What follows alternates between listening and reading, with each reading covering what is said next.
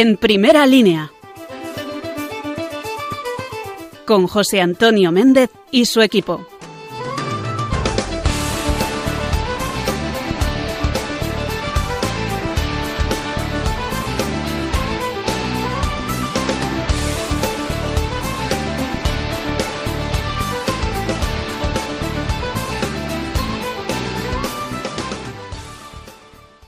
Muy buenas noches a todos los amigos de Radio María que una noche más nos acompañáis aquí en primera línea en la radio de la Virgen.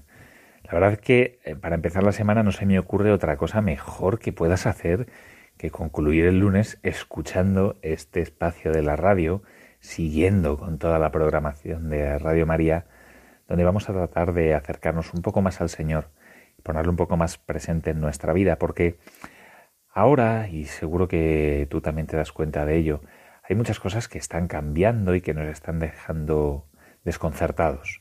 No me refiero solamente a esto que llaman la nueva normalidad, que es un término que hay que coger con pinzas, porque yo cuando los eh, expertos en ingeniería social me hablan de construir una nueva normalidad, la verdad es que me he hecho a temblar. Pero sí que es cierto que vamos a tener que aprender a vivir de una forma diferente, a vivir y a convivir, a vivir con los demás de una forma diferente. Al menos en los próximos meses o en, tal vez en el próximo año o dos años. Lo primero que tenemos que tener en cuenta para afrontar esta nueva situación es que no somos la primera generación en la historia que atraviesa una pandemia, una grave enfermedad que se lleva por delante a muchísimas personas, que nos hace echar de menos el contacto con nuestra familia, con nuestros amigos, que nos rompe la rutina y sobre todo que nos arranca a esas personas que están a nuestro lado, a nuestros mayores, a nuestros enfermos, en fin, que cubre nuestras vidas con el velo del dolor a través de la enfermedad y sobre todo a través de la muerte. Lo que sí es cierto es que somos la generación de la historia que está atravesando una pandemia en las mejores circunstancias. La salud general está bastante extendida, menos la salud física, los suministros no se han interrumpido y hay muchos problemas cotidianos que se mantienen. Eso puede parecer un contrasentido, pero cuando los problemas cotidianos se mantienen significa que lo que gira a nuestro alrededor no nos altera tanto la vida. Con lo cual, ese sería un primer motivo para dar gracias a Dios. Nos ha tocado atravesar una circunstancia complicada, dolorosa y difícil, pero en unas circunstancias que en muchos casos nos permiten sobrellevarla, en fin, de una forma un poco menos incómoda. Con lo cual ese sería un primer paso para empezar a vivir de una nueva forma, que es la de dar gracias a Dios. La de dar gracias a Dios por lo que tenemos. Pero en el programa de hoy no quiero centrarme única y exclusivamente en ese primer paso, que es el de agradecer a Dios lo que tenemos, sino en preguntarnos, ¿qué puedo hacer yo para construir un nuevo mundo que sea mejor, que sea más cristiano, que ponga a Dios en el centro de las cosas?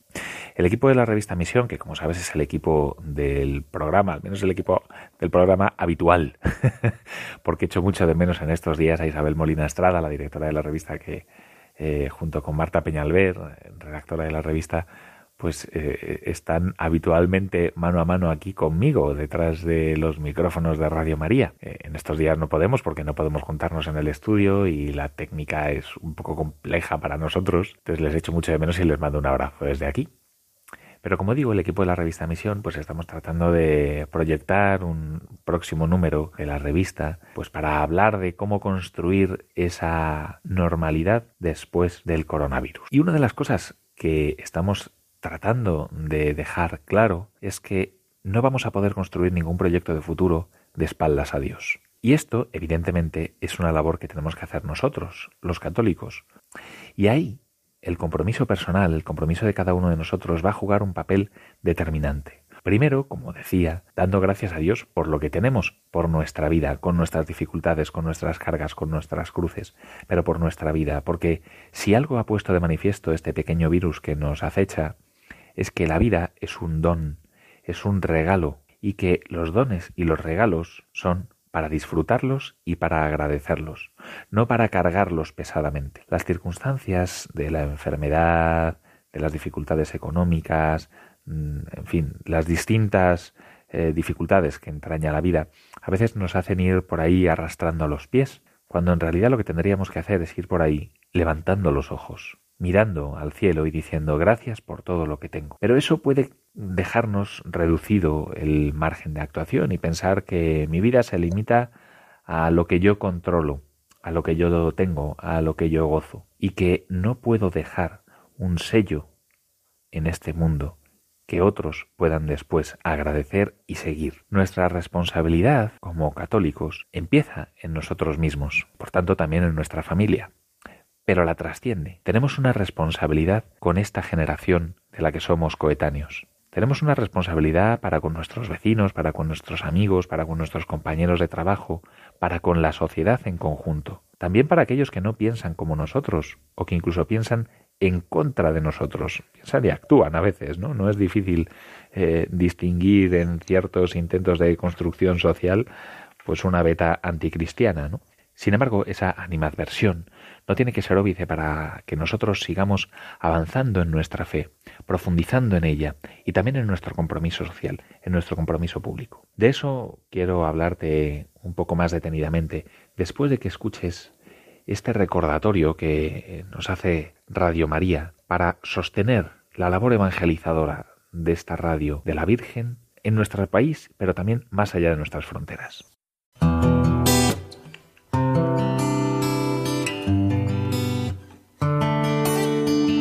En estos momentos de paralización de muchas actividades, Radio María no ha interrumpido su misión, sino que sigue orando y acompañando con la luz del Evangelio a millones de personas en el mundo entero, para lo cual estamos haciendo un gran esfuerzo por mantener e incluso potenciar nuestra programación, a pesar de nuestros reducidos recursos. Por ello, os pedimos más que nunca oraciones por el personal y voluntarios de Radio María para que la Virgen proteja su radio y podamos seguir realizando nuestra labor.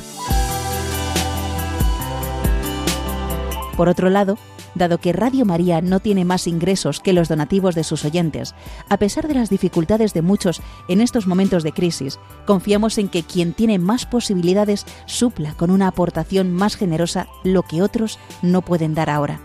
Así, entre todos, con donativos pequeños o mayores, Radio María podrá seguir avanzando en España y, a ser posible, ayudando también a otras Radio María de países más necesitados. Recuerda que puedes hacer tu donativo sin moverte de casa con una simple llamada al 91 822 8010 o a través de nuestra página web radiomaria.es, donde verás los números de cuenta a los que puedes realizar una transferencia bancaria o a través de pasarela de pago con tarjeta. Además, tenemos ya disponible el método de pago Bizum, que es una manera segura y rápida de realizar una transferencia bancaria a través de la APP de tu banco instalada en el móvil. Para ello, tienes que darte de alta en Bizum seleccionar la opción de pago con la posibilidad de realizar un envío a una ONG, localizándonos en el buscador como Radio María o introduciendo nuestro código Bizum 38048. Y si quieres que tu donativo desgrabe, no olvides indicar tus datos personales como tu NIF y código postal, que en el caso de Bizum debes introducir en la casilla concepto. Radio María una voz de esperanza en el mundo. Pues sí, efectivamente, la labor evangelizadora de Radio María es inmensa y necesita de nuestro compromiso de nuestro sostén, porque nosotros, en nuestro pequeño ámbito de influencia, podemos hacer mucho por cambiar las cosas. Seguro que compartes conmigo un diagnóstico, y es que la luz de cambios sociales que estamos viendo y sobre todo esa luz de cambios sociales de lo que está por venir, está creando un nuevo escenario social en el que la fe católica y la visión del mundo que ha nacido con el Evangelio parecen abocadas a ser insignificantes. Y eso que ahora hay muchos corazones que están abiertos a la trascendencia, pero encontramos muy poco espacio mediático para lanzar públicamente nuestra propuesta para el mundo y para la sociedad.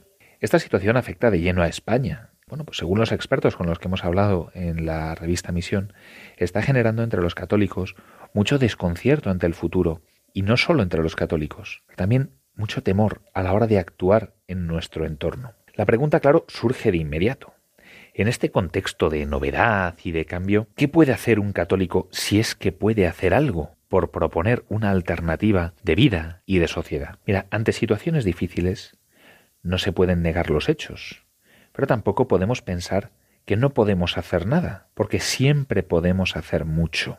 Esto Mm, nos lo decía Yago de la Cierva, que es experto en comunicación corporativa y eclesial y coautor de un libro fantástico que te recomiendo desde aquí, que es Cómo defender la fe sin levantar la voz. Eh, nos lo decía antes del coronavirus, pero estoy seguro de que ahora nos lo repetiría.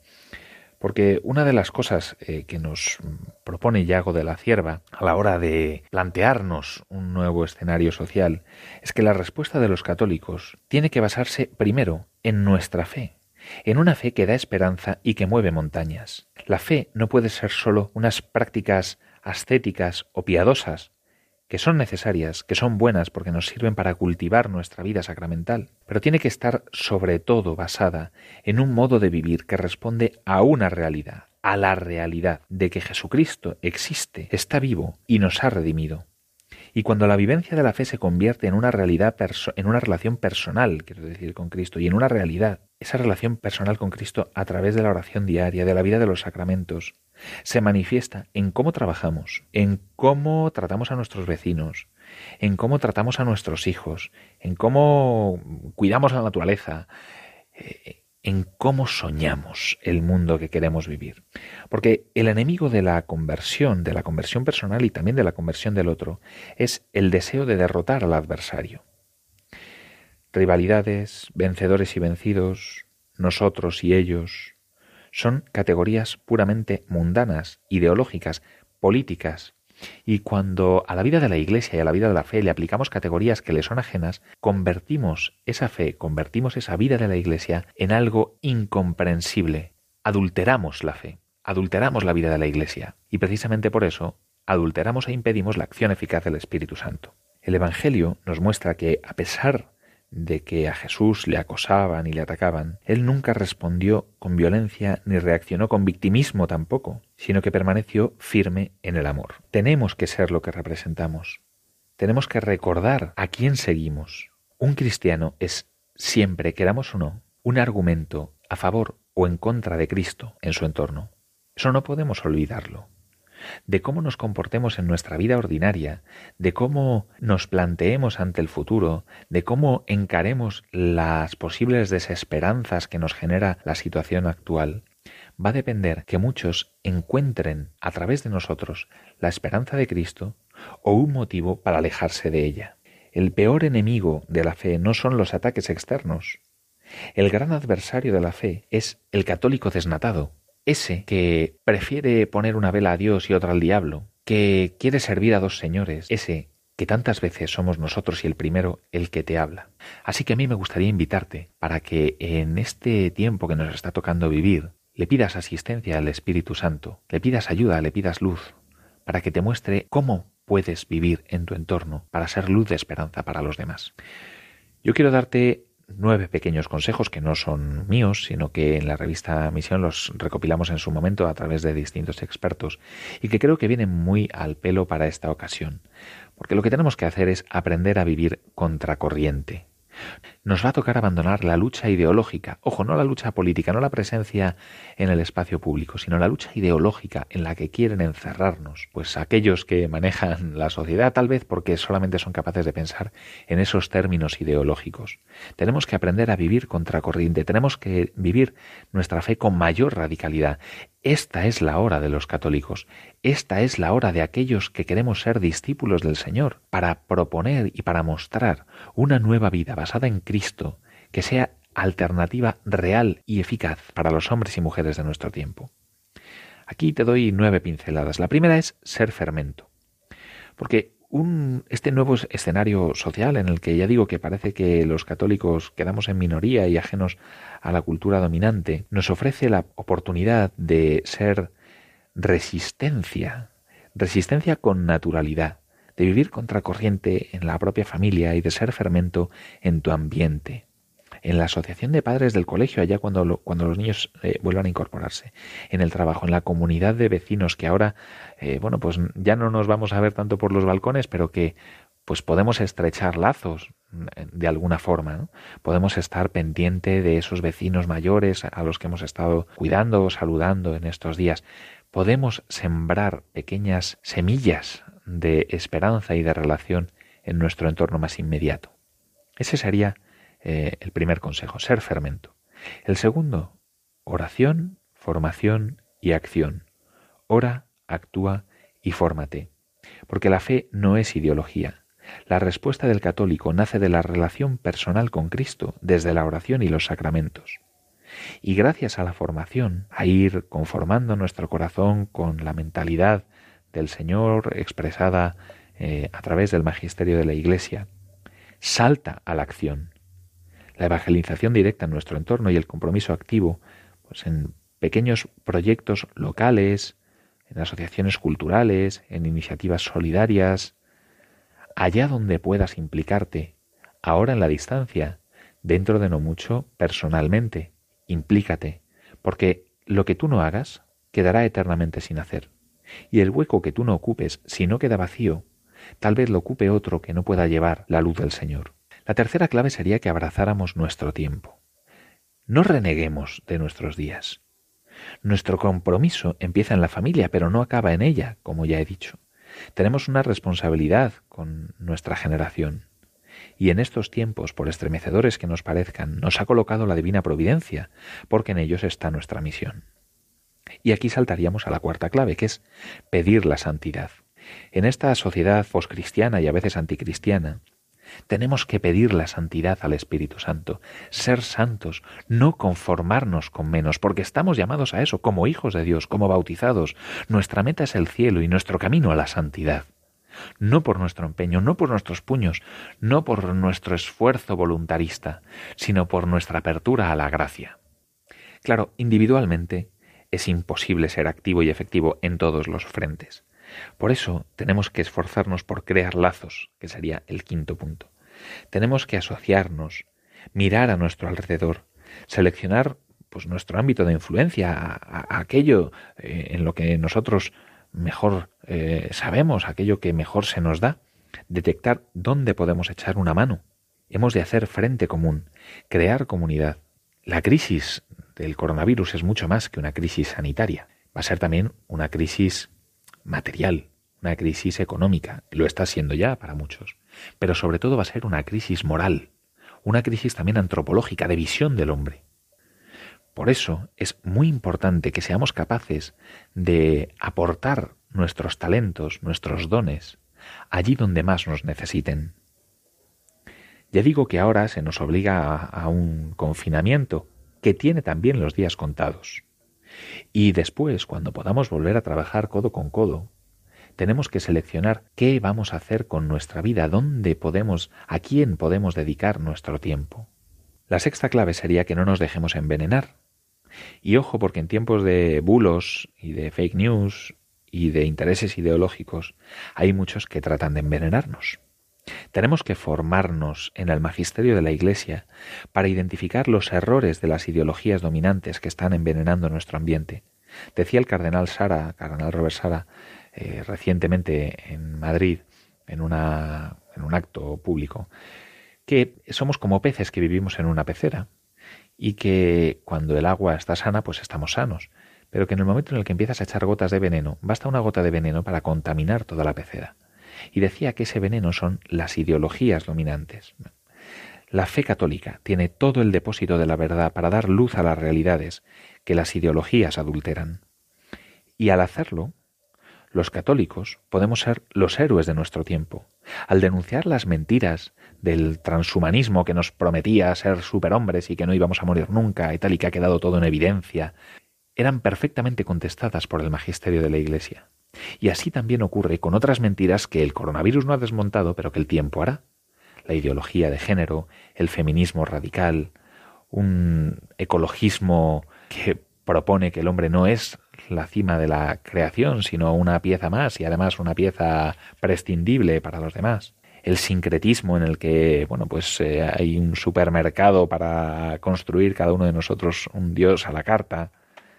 Todos esos esas eh, falacias de las ideologías dominantes pueden ser y deben ser respondidas desde la doctrina social de la Iglesia, porque, insisto, la fe católica tiene todo el depósito de la verdad para mirar al hombre, para mirar al mundo, para mirar a la sociedad y para mirar a la historia y ofrecerle una palabra verdadera, una palabra de vida eterna, una palabra que no pasa, una palabra que no se agosta, una palabra que no cae marchita, que no es fruto de las modas, porque está inscrita en el corazón del ser humano por el mismo puño de Dios.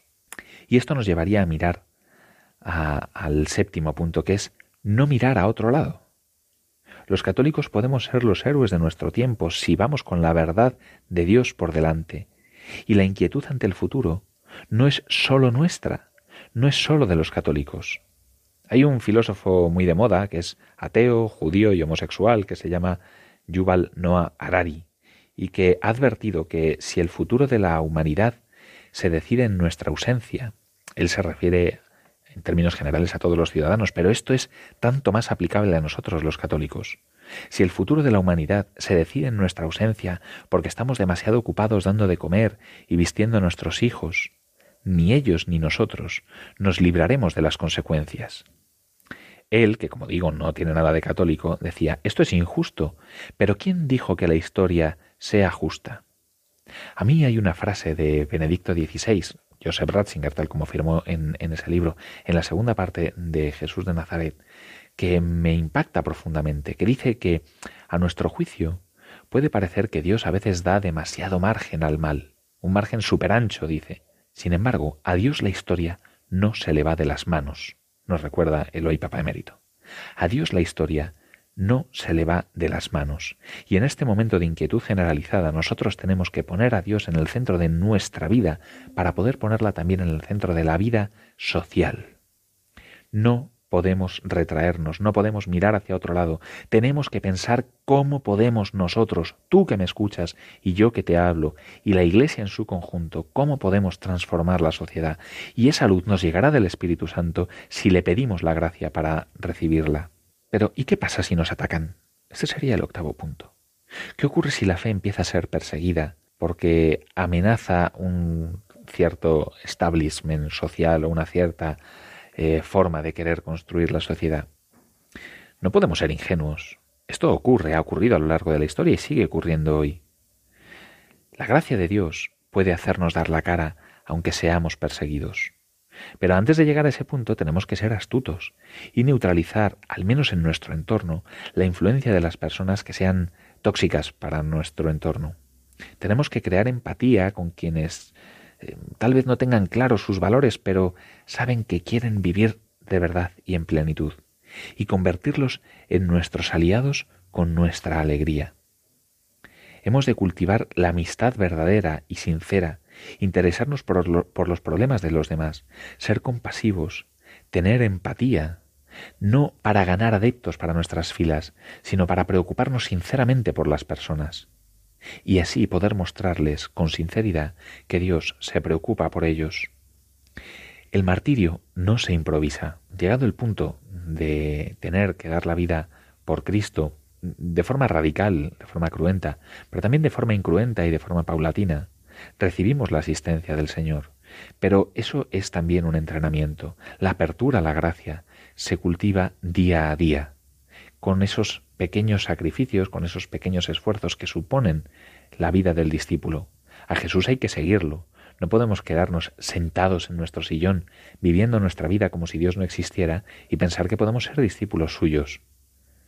A Dios hay que seguirlo, cada uno en sus circunstancias, y eso implica renunciar, renunciar a ciertas formas de vivir.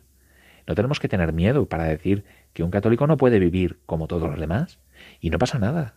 Es bueno que sepamos que tenemos que renunciar a ciertas comodidades que el mundo nos vende, que al final lo que hacen es atrincherarnos y, y clavarnos en la poltrona de ciertos pecados, de ciertos vicios, de la pereza, de la lujuria, de la soberbia, del consumismo. No podemos vivir como si fuéramos paganos y querer ser cristianos. Y por último, hemos de aprender a vivir con valor. A veces los católicos hacemos dejación de nuestra responsabilidad. Confiamos, los padres, eh, bueno, pues en el colegio concertado ya enseñarán a mi hijo los rudimentos de la fe y nos retraímos después, eh, nos retraemos después en, esa vivencia de la fe. O bueno, ya lo llevo a la parroquia para que vaya a catequesis, no hace falta que yo rece con ellos. Ocurre también, por ejemplo, a la hora de eh, pues pensar en qué residencia me voy a ir a vivir cuando ya tenga cierta edad, o a qué residencia podemos acudir para que atiendan médicamente a un, abuelo, a un padre que está enfermo, que no puede vivir en casa solo, necesita unos cuidados sanitarios específicos. Bueno, pues como esta residencia me da buena espina o está cerca de casa o es de unas monjas, pues yo ya me desentiendo. No, no, no. Tenemos que implicarnos en las realidades en las que nosotros estamos presentes. Tenemos que implicarnos y defender nuestra fe con valor y nuestros principios con valor. ¿Qué ocurre en la residencia a la que van mis padres, a la que yo estoy llevando a ver a mi abuelo, cuando una persona mayor enferma? ¿Cómo se le atiende? Porque ya hemos visto el del, en el drama del coronavirus que no todas las residencias han tratado igual a sus residentes. ¿Qué ocurre cuando al colegio de mis hijos llamen a la puerta para hablarles de ideología de género o de talleres sobre sexualidad y homosexualidad? Todas estas cuestiones tenemos que tenerlas en cuenta, tenemos que darles respuesta. Y podemos hacerlo porque nuestra fe nos dice que no estamos solos. Cristo nos prometió que estaría con nosotros todos los días hasta el final de este mundo. Su poder, su asistencia, su espíritu cuida de nosotros, nos consuela, nos asiste, nos fortalece todos los días. Basta que pongamos en el centro de nuestra vida el amor a Dios y el amor al prójimo para encontrar respuestas creativas, audaces y valientes para los retos que tenemos por delante. Y precisamente de eso va también la canción que quiero poner ahora como corolario, digamos, de estos consejos. Una canción que, como sabes, aquí en primera línea nos gusta poner, eh, bueno, pues artistas conocidos, a canciones que hayas escuchado muchas veces. Esta canción es Rocío Jurado, nada menos que Rocío Jurado, hablando y cantando en una canción preciosa que se llama Con las alas al viento, diciéndole a Dios lo mismo que le puedes decir tú ahora, que necesitamos una nueva forma de vivir, que necesitamos pedirle su ayuda y que Él nos la va a brindar. Y después te invito a que escuches con atención una entrevista que le hicimos hace unos meses y que ahora vamos a volver a escuchar a Leopoldo Abadía, economista, escritor y una persona que nos va a hablar sobre cómo vivir eh, ya con una cierta edad, con ilusión, con alegría y con mucha fe.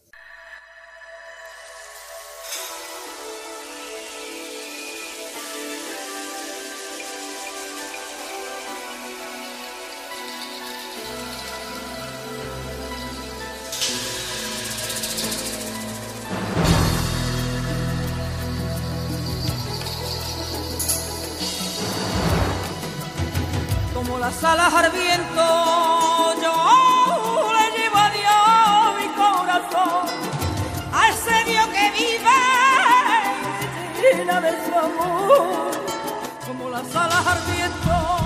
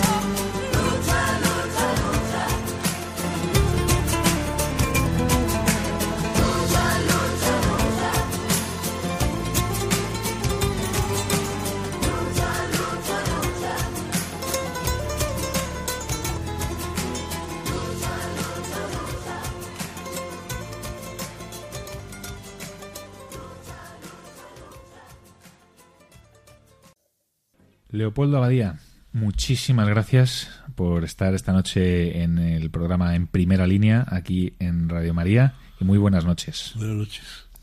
Oye, y de gracias, nada. He venido muy a gusto. No es verdad.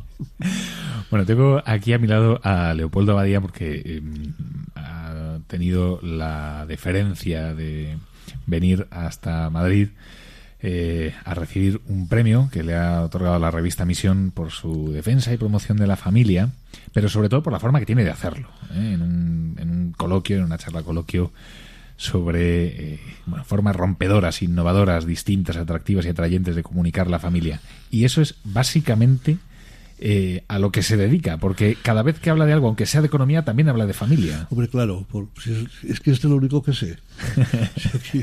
hombre, sí, sí. Y además, es que esto de la economía también se entiende mucho mejor si piensas en la familia. O sea, yo cuando hablan del, del déficit, de la deuda, de todo esto del Estado, si me pienso, si yo entiendo lo que pasa en la familia, luego lo engordo y entiendo lo que pasa en el Estado. Oye, y me sale perfecto. Hay quien dice que está mal, pero bueno, como a mí me va muy bien, pues lo entiendo. O sea, que será que tenemos tantos problemas eh, eh, en esos ámbitos porque se piensa poco en la familia. Bueno, mira, eh, si no se piensa demasiado, ¿eh? No se piensa demasiado. Eh, Leopoldo, usted se hizo famoso mmm, hablando sobre todo de economía, hablando sí. de la crisis ninja y, y, hablando de muchos otros temas de economía, ¿no? Eh, después empezó a hablar de familia, ¿no? que como le dijeron en, en, la editorial, de eso sí que saben. De eso sí que sabes, sí. Daban, daban por supuesto que de lo otro no, pero de eh, sin embargo, a mí me, una de las cosas que más eh, me gusta y me llama la atención de, de, toda su trayectoria es precisamente eso, ¿no? Cómo incluso pues eh, hablando de economía, hablando en, en, la tele, hablando en los periódicos, en entrevistas, en la radio y demás de, de, de temas que, que, muchas veces bueno pues nos preocupan, ¿no? Porque es la marcha de la economía, cómo es el paro, cómo son las crisis, las que vienen, las que se han ido, las que, en las que estamos, todas estas cosas, ¿no? Al final siempre pone el foco en esa parte importante. Claro, esto no se puede hacer si uno no lo vive. Usted lleva 61 años casados. Sí, señor. Tiene 12 hijos. Sí. Y, y, en los nietos ya dígame, porque yo ya, ya, ya, sabes que según como contemos, son 52 nietos. Y además es que a mí me gusta contar así, porque son 49 nietos más las dos mujeres de dos nietos, que las considero tan, tan nietas como los demás, más la bisnieta que tengo, que, que, que esa pobre también la tengo que contar de alguna manera. Con lo cual son 52. Si a eso sumas eh, mi mujer y yo, sumas los yernos y las nueras, pues salen 77 personas. 77 de familia. O sea que estás hablando con 77 personas. Nada menos. Yo siempre digo que sí, que, ya sabes que el día que nos quieras invitar a cenar solo a la familia, pues ya iremos. Dinos dónde. Habrá que buscar una carpa, ¿no? Buscar, una carpa grande. Una... No sé dónde. Bueno, yo creo que en mi cocina, que es muy pequeñita, pero la familia cuando se quiere al final acaba entrando no, en todos sí, los sitios. Sí, ¿no? total, no, totalmente, sí, sí. Mira, nosotros pues en, tenemos una casa grande, pero claro, una casa grande que nos hicimos para 12 hijos. Ahora para 77 personas. Eh, ahora lo que a mí me da mucha pena, por ejemplo, es cuando cuando un hijo mío llama para, para, para reservar y, y mi mujer le dice, no hay sitio. A mí eso me da mucha pena. Y dice, pero es que, me, dice, es que no hay sitio, es que, es que, claro, ¿por qué? Porque es que resulta que antes que él ha, ha llegado un hijo que está casado y que tiene 10 hijos y él y el que está intentando venir tiene 7 y es, es, que no caben. No entran. Entonces, pues, a veces, pues decimos, a veces vienen a cenar y luego se van. Me da mucha pena, pero es que no, no caben, lo claro. siento. Eh, todo esto se sostiene, claro, sobre un matrimonio una relación sí, de, gracias. Gracias a Dios de, de, 61 años de casado sí. en una época en la que los matrimonios duran muy poquito y además eh, la gente cada vez se casa menos ¿no? bueno ¿cuál es el secreto para, para mantener un matrimonio que se quiere, que se cuida que es capaz de querer y cuidar a los demás de tener las puertas abiertas de su casa durante tanto tiempo bueno mira yo pienso una cosa, pienso que si que si yo me caso para siempre, es decir, que, que, ¿qué pasa? Que, pues que mi mujer y yo, cuando nos casamos, nos casamos para siempre. Pues eso quiere decir, hombre, que en 61 años algún problema, algún problema habrá. Habrá habido, claro. No me acuerdo de ninguno, pero digo, alguno habrá. Bueno, si yo ese problema, digo, como me he casado para siempre, lo tengo que arreglar, lo arreglo. Si no me he casado para siempre, me voy. Claro. Es intentar recuperar algo que no me interesa nada. O sea, si, si es, oye, yo me caso hasta que me canse, oye, pues entonces, oye, que ya me he cansado. Y ya está. Yo suelo decir que el matrimonio no es una institución por la que dos solteros pagan la cuenta del gas conjuntamente. Porque si fuera eso, el momento que yo encuentre a alguien que tenga más dinero y me pague más trozo de la, de la, eh, la cuenta del gas, pues, pues me cambio. Entonces, claro, eh, no, es que el momento que dices, no, no, es que esto es otra cosa. Es que el matrimonio es dos solteros que han dejado de ser solteros, que de un proyecto, de dos proyectos vitales hacen uno, y que es para siempre pase lo que pase. Hijo mío. Entonces yo creo que esto sería muy bueno que, que se diga más, porque la impresión que tengo yo es que hay mucha gente que no se entera. Y cuando, cuando dices, estos se han casado y al cabo, al cabo de dos años ya se han separado. Estos no, que no se enteraron, hombre. Yo creo que si me viese ese matrimonio no existió nunca. Un- Eran dos, iba a decir dos desgraciados, no, dos ignorantes, bueno, que les gustaba esto de la, de la boda y las flores y el vestido blanco y todas esas cosas, pero, pero que, que, no- era más. Mm. Eh, eh, en esa dinámica de cuidar el matrimonio día a día, mm, en una ocasión que eh, ya le entrevisté eh, para la revista Misión, me dijo una frase que me gustó mucho, ¿no? Que de- el matrimonio tiene que hacer el amor todos los días. todos los días, a todas las horas, a todos los minutos, a todos los segundos. Porque, porque el matrimonio es que se construye. O sea, eh, el, el amor se construye, no es, no es decir, oye, ya está, ya me he enamorado. No, no, no. Que, que te vas haciendo mayor, que, oye, que, que a medida que se va haciendo uno mayor, pues a veces eh, las manías, pues, eh, pues surgen más manías, o se agudiza el, eh, pues se agria un poco el genio, no sé, pueden ocurrir muchas cosas. Muchas veces, eh, pues, ¿qué pasa? Que a los, a los 25 años yo me cansaba mucho menos que lo que me canso a los 86, claro. Eh, Esas cosas que dice la gente, usted no se cansa nunca, digo, nunca. digo, si quieres te lo cuento. Claro, entonces, ¿qué pasa? Que supongo que mi mujer se cansa más que, más que cuando tenía 25 años y que puede ser que un día nos coja a los dos pues de mal talante. ¿eh? Bueno, pues como los dos hemos pensado que eso es para siempre, habrá que arreglar, que arreglar el mal talante lo antes posible. ¿Y cómo se arregla eh, cuando se tienen problemas? Pues mira, pues mira, eh, vamos a ver, yo creo, primero, yo creo que hay que, yo tengo un amigo que me decía que, que, hay, que hay que pinchar el globo. ¿no? Bueno, yo creo que el globo hay que pincharlo en el momento que ves que está empezando a, a, a hincharse hay que pincharlo. ¿A qué llamo esto? Pero que puede haber una discusión por un tema pequeño, pero que se lleve de tal, se lleve de tal manera mal, que, que- o sea, que se lleve mal de tal manera ¿eh? que, que la, la has convier- la has convertido en un problemón cuando si vas al origen dices, pero ¿qué dices? Por esta tontería. Bueno, entonces, que a mí me parece eso, que lo de pinchar el globo, cuanto antes mejor. Y además, que aquello que dice de pedir perdón, dice, pues que además, pues si tengo la razón yo, sí, sí, sí, ya, sé, ya lo sé. Pues tienes la razón tú, pide perdón, no, pide perdón. Sí, es igual. Sí, porque, porque el matrimonio al final o las discusiones no tienen que tener un vencedor de le ganado a mi mujer 4-3. No, hombre, no, que no, que no es eso. Oye, mi mujer se puso tonta y además la culpa era de ella totalmente, totalmente. Sí, sí, sí, ya lo sé. ¿Y qué? ¿Eh? Pues, eh, pues yo tenía una- un amigo que, que reñía, muy- reñía un día con su mujer mucho. Y, me contaba riéndose. Dice, le- y hoy he discutido con mi mujer y le he ganado por goleada. ¿Qué has, hecho? Pues muy fácil. Parece, que tú, él tuvo un momento de lucidez. Cuando estaban gritando los dos, él, bajó la voz y le dijo a ella, pero yo te quiero mucho.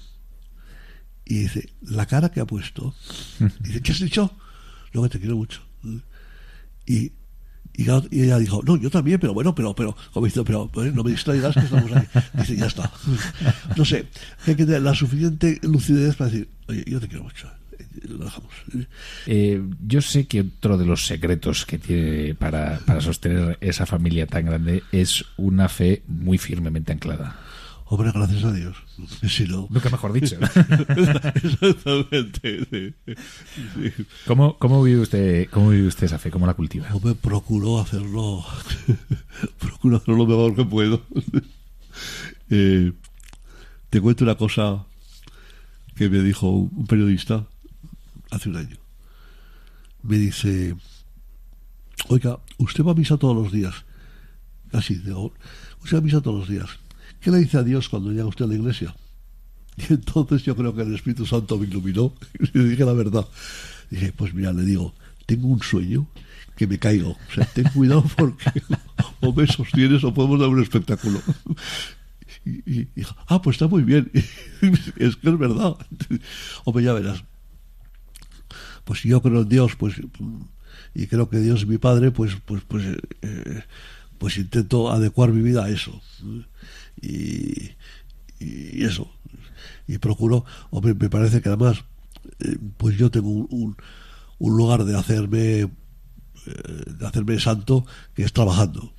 Porque pues gracias a Dios aún sigo trabajando. Y, bueno, pues yo digo, si ese trabajo lo intento hacer bien, humanamente, lo intento ofrecer a Dios, pues, pues oye, pues, pues ya me ha pasado ocho horas rezando. ¿entiendes?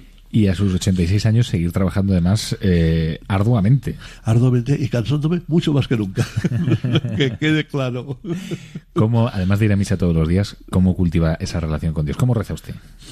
Bueno, pues yo te digo, ya te he dicho la manera de rezar que, que tengo mucho sueño y que o, o, me aguanto o me caigo. Hombre, mira, procuro procuro tener la relación de un hijo de un hijo con su padre. Es decir, hombre, yo al cabo del, día, pues digo, voy a misa, eh, suelo su, ir a misa de, de 9 de la mañana porque es que tengo, tengo, tengo la iglesia a, a 50 pasos, con lo cual me cuesta muy poco. Y además, de todos de misa nueve somos amigos ya, nos saludamos ya. Faltan los quién. bueno, el. Bien, pues, luego pues tengo pues otras normas de piedad que voy metiendo, metiendo. Pues rezo el rosario todos los días, sí. Eh, una cosa que me he acostumbrado, pues es a rezarlo por la calle. Pues porque el Rosario Familia, que es recomendadísimo, que va a ser formidable, chicos, a mí no me sale. Eh, ¿Por qué no me sale? Pues porque llego tarde a casa, o estoy cansado, porque me paso todo el día eh, sin ver a mi familia. Si cuando llego eh, digo hola, por la señal de la Santa Cruz, pues igual alguno dice, papá, déjate de rezar, ¿no? Bueno, pues solo rezar el rosario por la calle. Bueno, entonces, pues, si, si llevo si llevo rosario de estos de, de, de, dedo, bien, hay veces que no lo llevo y voy, y voy contando y ahí me pierdo ahí digo, este misterio yo creo que debe tener 50 de Marías y son tengo la sensación de que tres. O sea que ahí se ve que, mi buena voluntad. Luego pues leo leo algún libro algún libro bien eh, leo cinco minutos el, el Nuevo Testamento. El Nuevo Testamento eh, le doy un, un, repaso total desde el principio hasta el final, que me cuesta dos años así, hago cinco minutos diarios, y luego una vuelta la hago en español y otra en inglés. Ahora estoy en inglés. Uh -huh. Bueno, entonces en inglés tengo para, para, para dos años. Entonces, y entonces ya cuando acabe, pas, cogeré, dejaré el inglés y cogeré el español así hasta que me muera, o sea que no, no decir, lo haré, lo haré, ya veremos lo que hago. Pero vamos, oye, que pues eso, me parece que, que yo tengo sitios para hacerme santos y muy fácil. Tengo tengo eh, eh, mi, mi, mi, mi, familia y mi trabajo. Y otra cosa, y mis amigos. Porque es que yo, fíjate, yo doy muy, mucha importancia a los amigos, mucha y me amo, yo tengo muchos amigos y me hace mucha ilusión. O sea, el poder llamar a un tío y decir, oye, desayunamos mañana, que te diga que sí, porque yo fundamentalmente desayuno con la gente. Si es un momento en que la gente todavía no ha arrancado, eh, o sea, no, no interrumpes nada. ¿eh? Uh -huh. Y entonces, pues, y hay, hay un bar en el que, muy cerca de casa, pues, bar pues tampoco es nada de otro barrio, que hay unas camareras que cuando llego yo eh, a grito pelado dicen Leo, lo de siempre, el vino natural, no. ya se ha entrado todo el barrio de que por la mañana bebo vino. bueno, eh, ¿qué pasa? Que a mí, ya, te digo, los, los, gracias a Dios, tengo muchos, muchos amigos, muchos, y, y, me lo paso muy bien con ellos. Chicos, pues si puedo les ayudo, si pueden me ayudan ellos a mí. Y hoy que vivimos en un mundo de mucha soledad, de mucha epidemia de la soledad, y también en el que se cuentan los amigos por, por miles y por en las redes sociales, pero que después se cultiva muy poco las relaciones de amistad. Eh, ¿Qué importancia tiene, sobre todo también incluso desde el, punto de vista de la fe, ¿no? que podamos cultivar las amistades? Muchísimo, muchísimo. Es decir, llega, llega, llega un amigo y hay una cosa muy fácil es preguntar, ¿por dentro cómo vas? Y todos te dicen lo mismo. ¿Por dentro cómo vas? Por dentro cómo vas. Y todos te dicen lo mismo. Pues mal. Eso que no es verdad. Bueno, pues, ¿qué pasa? Pues que sí, les cuesta ir a misa a los domingos, les cuesta. Y hacen esas cosas. No, yo ya voy el jueves. aquí, aquí por el domingo. bueno, bien, pero que cuando alguien le dices eso, pues pues bien, pues, y, y, te metes en su, en su vida, pero como muy muy amablemente, que nunca se pueden quejar de que, de que revuelvas. ¿no? A mí no se me ha quejado nunca nadie. Última pregunta. Eh, hay mucha gente eh, joven que, que, bueno, pues intuye que el mundo está cambiando muy rápido. Mucha gente joven y no tan joven, ¿no? Pero estoy pensando sobre todo en los jóvenes.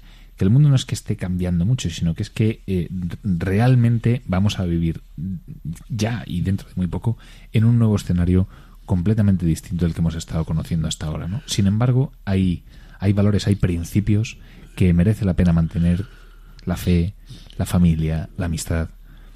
Eh, ante ese nuevo escenario que, que, tenemos por delante, en el futuro inmediato, ¿cuáles son, en su opinión, los valores que merece la pena sostener, aquellos principios que merece la pena sostener y cómo podemos hacerlo? Y además le voy a poner el, triple tirabuzón.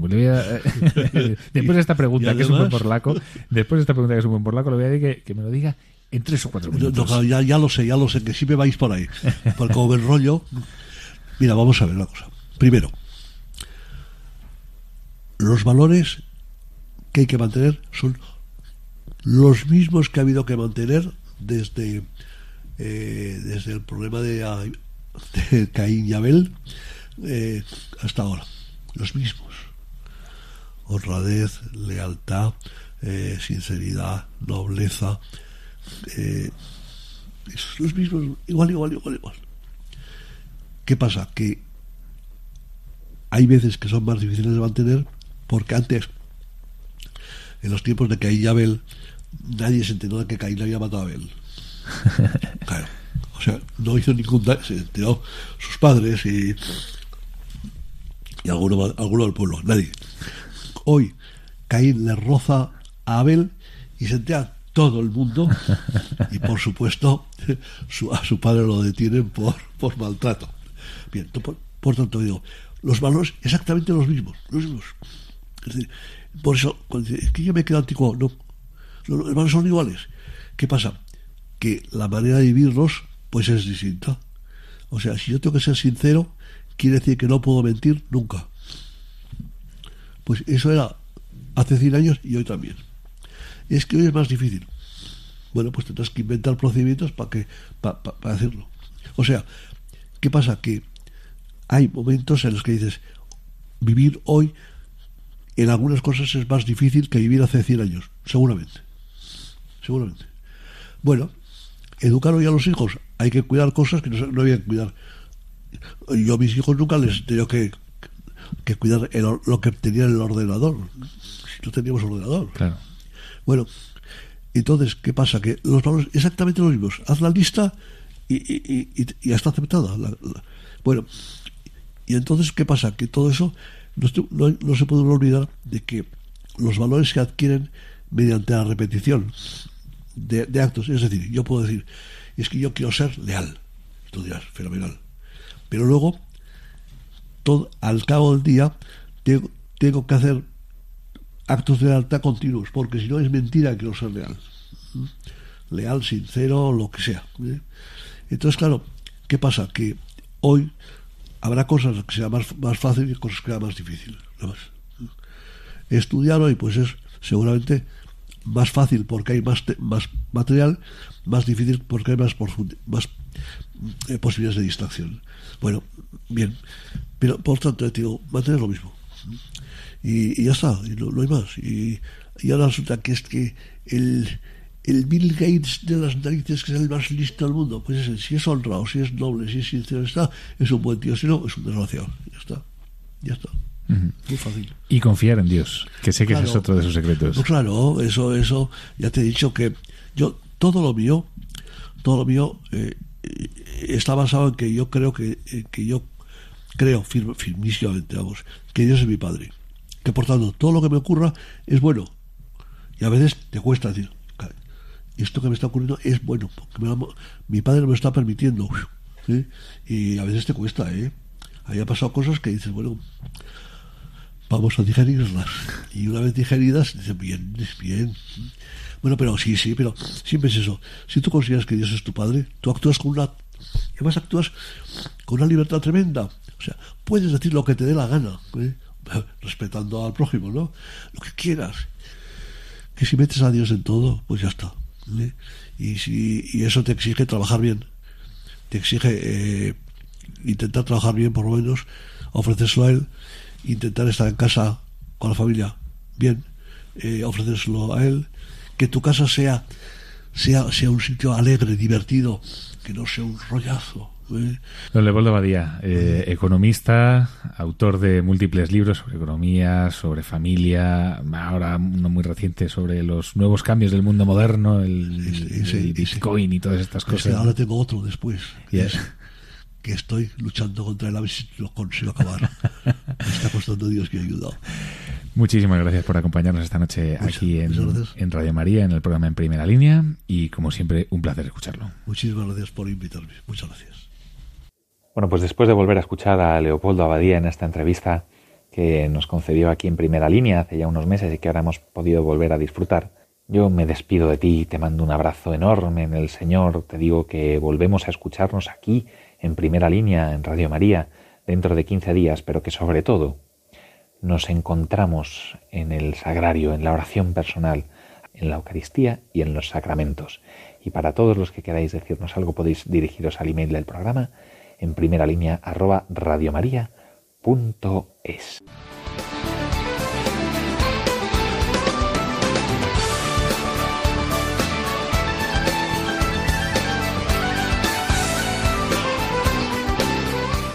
Así concluye En Primera Línea con José Antonio Méndez y su equipo.